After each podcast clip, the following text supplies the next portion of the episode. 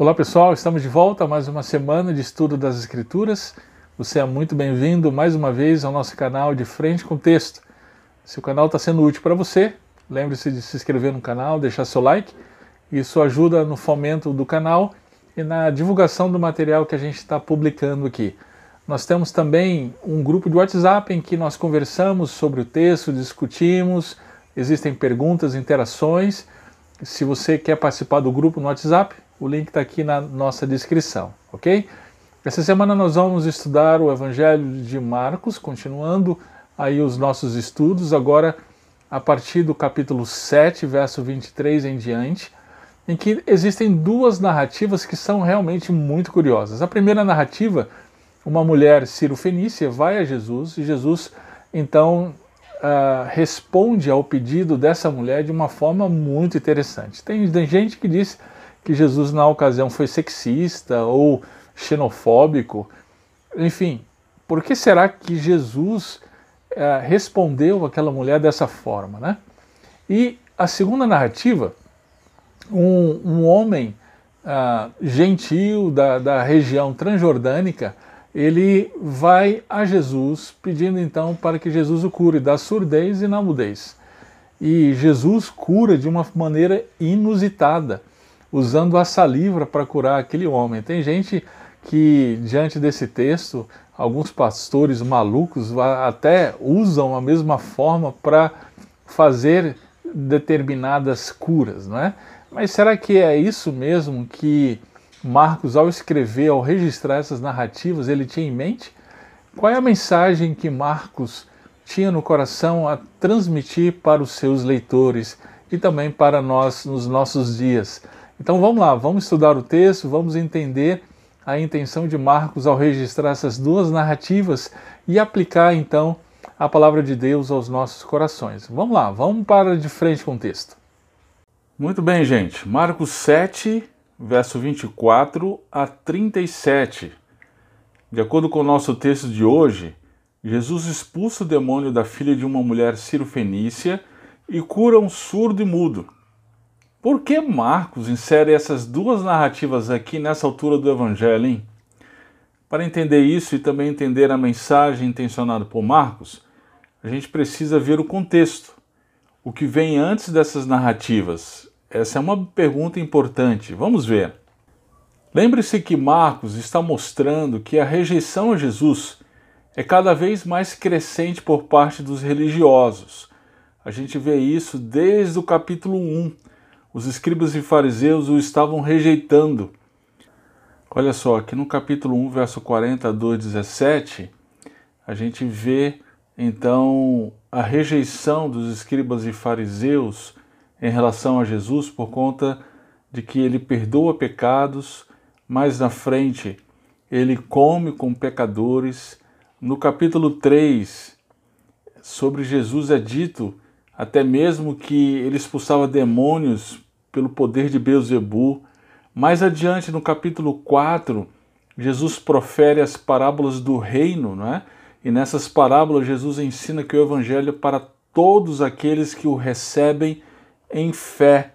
Ao contrário, então, dos escribas e fariseus que o estavam rejeitando. É aí então que Marcos registra as narrativas da ocasião em que Jesus é rejeitado pelos da sua própria terra. E é então que mais adiante, no texto que nós estudamos na semana passada, Jesus confronta aqueles que se apegam às tradições humanas como tentativa de autojustificação diante de Deus. Bem, entendido isso, nos chama a atenção então que as duas narrativas seguintes são a respeito de duas pessoas gentias. Ok? Vamos, vamos ver então como isso se dá? Vamos ler o texto.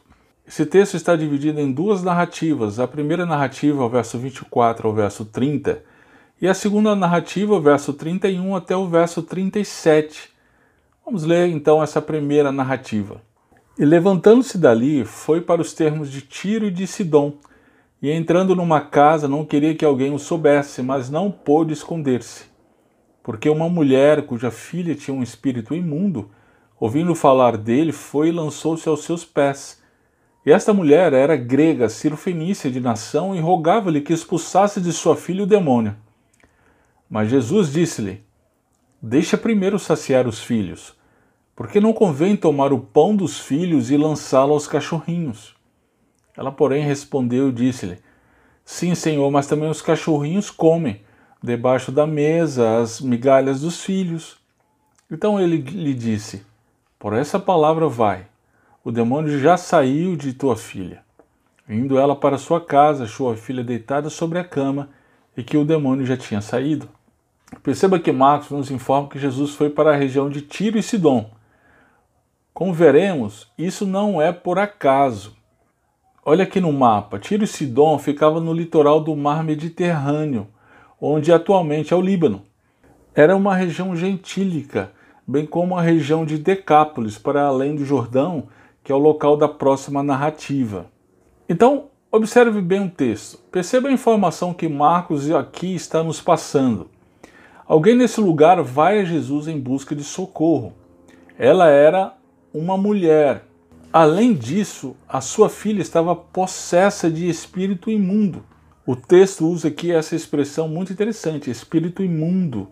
Isso é particularmente curioso porque na narrativa anterior em que Jesus confronta os escribas e fariseus por conta do apego deles em relação às tradições, a questão envolvida, como já vimos, era da impureza. O que contamina um homem? Bem, na perspectiva da tradição judaica, estava ali alguém profundamente impura, possessa de espíritos imundos. E, além disso, além de ser mulher na perspectiva daquele momento, daquela época, ela era grega cirofenícia.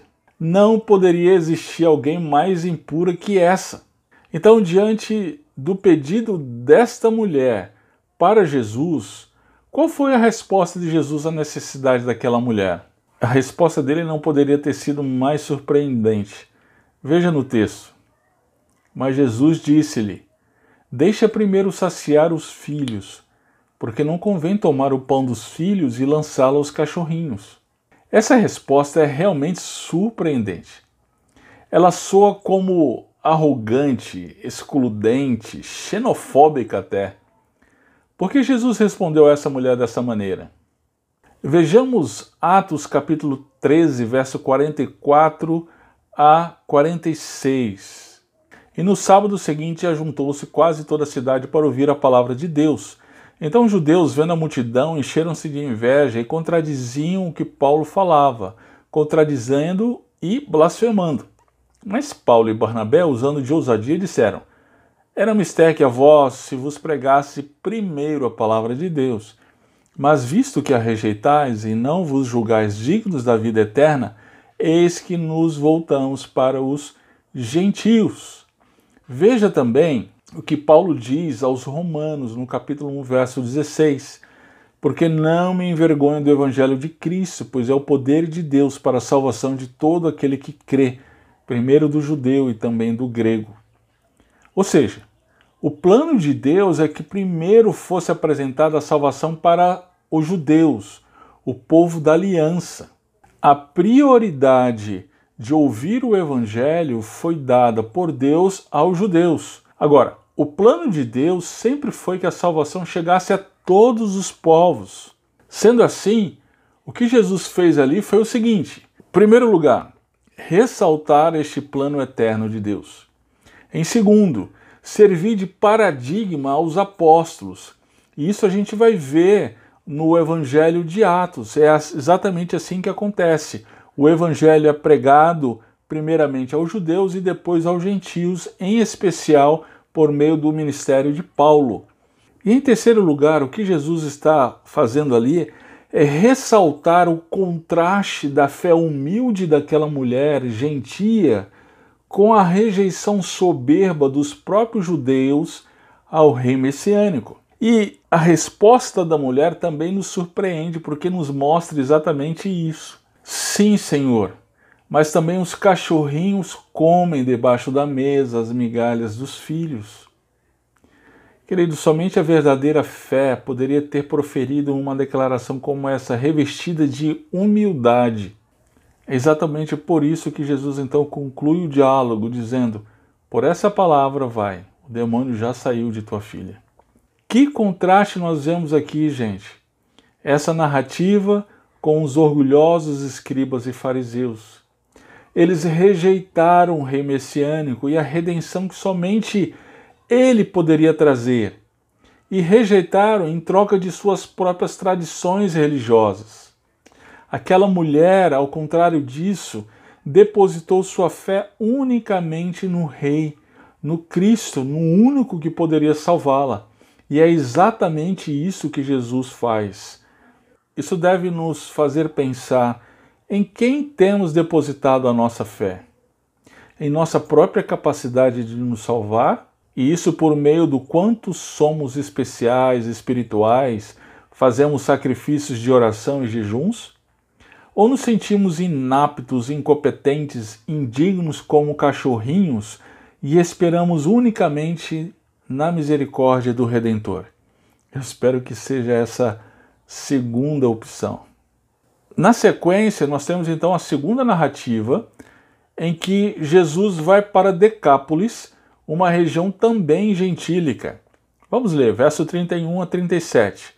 E ele, tornando a sair dos termos de Tiro e de Sidom, foi até o mar da Galiléia, pelo meio das terras de Decápolis. E trouxeram-lhe um surdo que falava dificilmente, e rogaram-lhe que pusesse a mão sobre ele. E tirando-o à parte de entre a multidão, pôs-lhe os dedos nos ouvidos e, cuspindo, tocou-lhe na língua.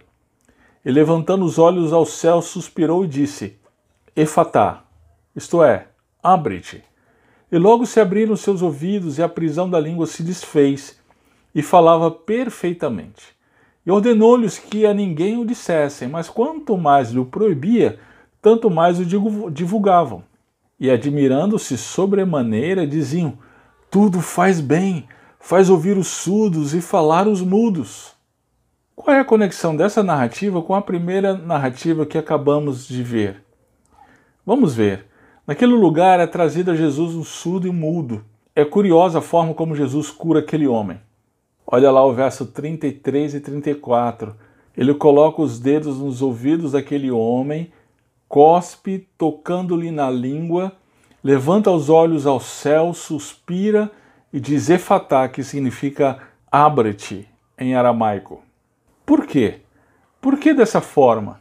Veja só, lembre-se, aquele homem era um gentio, portanto um impuro na perspectiva judaica.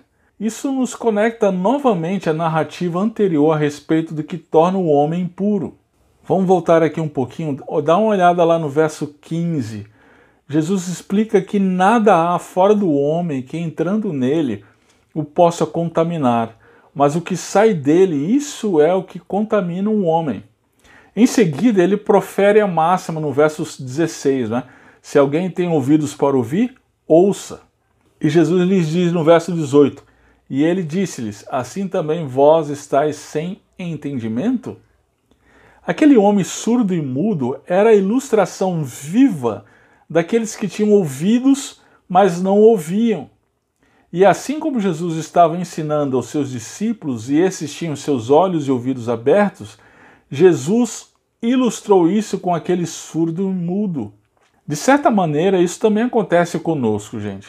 Paulo diz na sua segunda carta aos Coríntios, nos quais o Deus desse século cegou o entendimento dos incrédulos, para que eles não resplandesse a luz do evangelho da glória de Cristo, que é a imagem de Deus. Muito bem, mas essa luz a luz do Senhor Jesus Cristo, graças a Deus, resplandeceu sobre nós, nos abrindo os olhos e os ouvidos para Cristo. Muito bem, a gente está tentando entender por que, que Jesus, então, ele curou este homem dessa maneira, né? Uma outra coisa que a gente precisa prestar atenção aqui que esse é o cumprimento, então, da profecia. Que profecia? A profecia de Isaías, como o Evangelho de Marcos menciona várias e várias vezes e como já vimos anteriormente. Por conta da rejeição, de acordo com Isaías, o povo tornaria-se como seus ídolos, ou seja, teriam olhos, mas não veriam, teriam ouvidos, mas sem ouvir. Entretanto, Isaías também profetizou o reverso desse juízo. Lá em Isaías, capítulo 35, versos 5 e 6, vamos dar uma olhada lá no texto, fala da visão da era messiânica em que o reino de Deus vem. Olha lá. Então os olhos dos cegos serão abertos e os ouvidos dos surdos se abrirão. Então os coxos saltarão como cegos e a língua dos mudos cantará, porque águas arrebentarão no deserto e ribeiros no ermo. Jesus então resgata essa visão e diz que as bênçãos do reino são estendidas também aos gentios e não somente aos judeus. Então, aquela ocasião era o cumprimento desta profecia. Por fim, a forma que Jesus cura aquele homem, né, tocando nele, usando saliva, suspirando e, ordenando em aramaico, isso nos faz lembrar que é Deus quem realiza o que somente Ele pode fazer. Através do toque, Jesus nos lembra Deus fazendo o homem, através do suspiro, ele demonstra sua compaixão e através da palavra, ele mostra então que é Deus, o compassivo Deus, por meio da sua palavra, traz vida ao que estava morto. Aqui é importante dizer que quando Jesus pronuncia a palavra efatá, ele não está pronunciando uma palavra mágica. Preste muita atenção nisso, hein, gente? Era apenas o aramaico, que era a língua comum na região.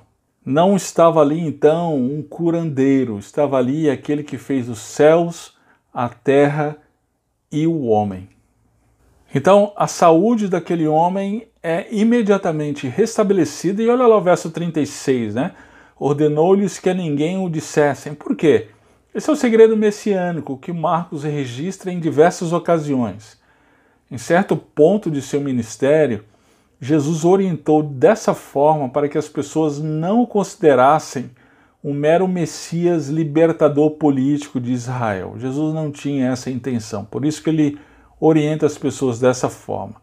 E o texto então termina no verso 37 com a admiração das pessoas. Marcos ele registra essa admiração das pessoas em relação à pessoa e obra de Jesus várias e várias vezes. A intenção de Marcos é nos convidar a que também nos vislumbremos em relação à pessoa e obra de Jesus e nos prostremos diante dele em fé. Muito bem, gente. Então, a mensagem central dessas duas narrativas é a seguinte: Jesus concede as bênçãos do reino de Deus a todo aquele que o busca humildemente em fé. Amém. Muito bem, vamos pensar como essa mensagem fala de maneira mais específica a cada um de nós. O contraste do início do capítulo 7 com essas duas narrativas realmente é muito impressionante, né, gente? É, algumas coisas é, a gente precisa pensar em relação a isso. Em primeiro lugar, em quem ou em que nós temos depositado a nossa fé para a salvação?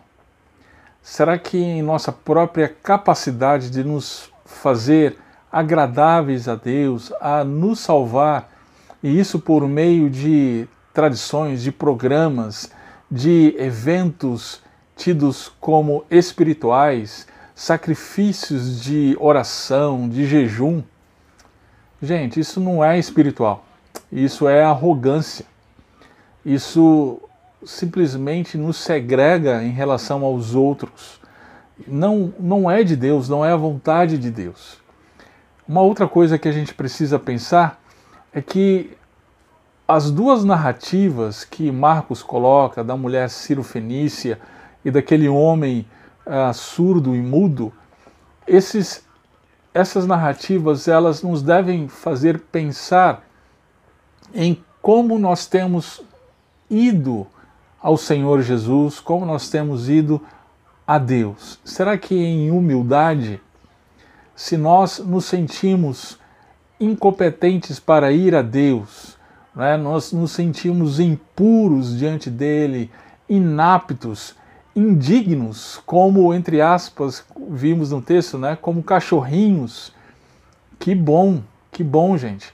é, é exatamente essa forma humilde, é, vendo a realidade do nosso próprio coração, que agrada a Deus e nos direciona para confiar unicamente na misericórdia de Deus que é revelada por meio do seu Filho, o único Redentor.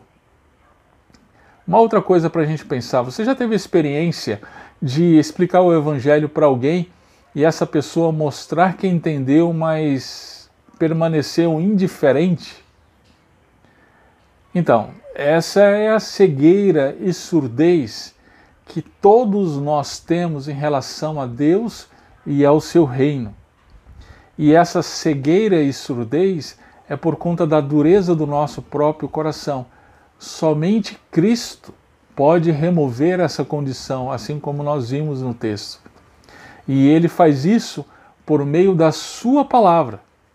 Então, eu quero encorajar você a continuar pregando a palavra de Deus. Continue a ensinar a palavra de Deus.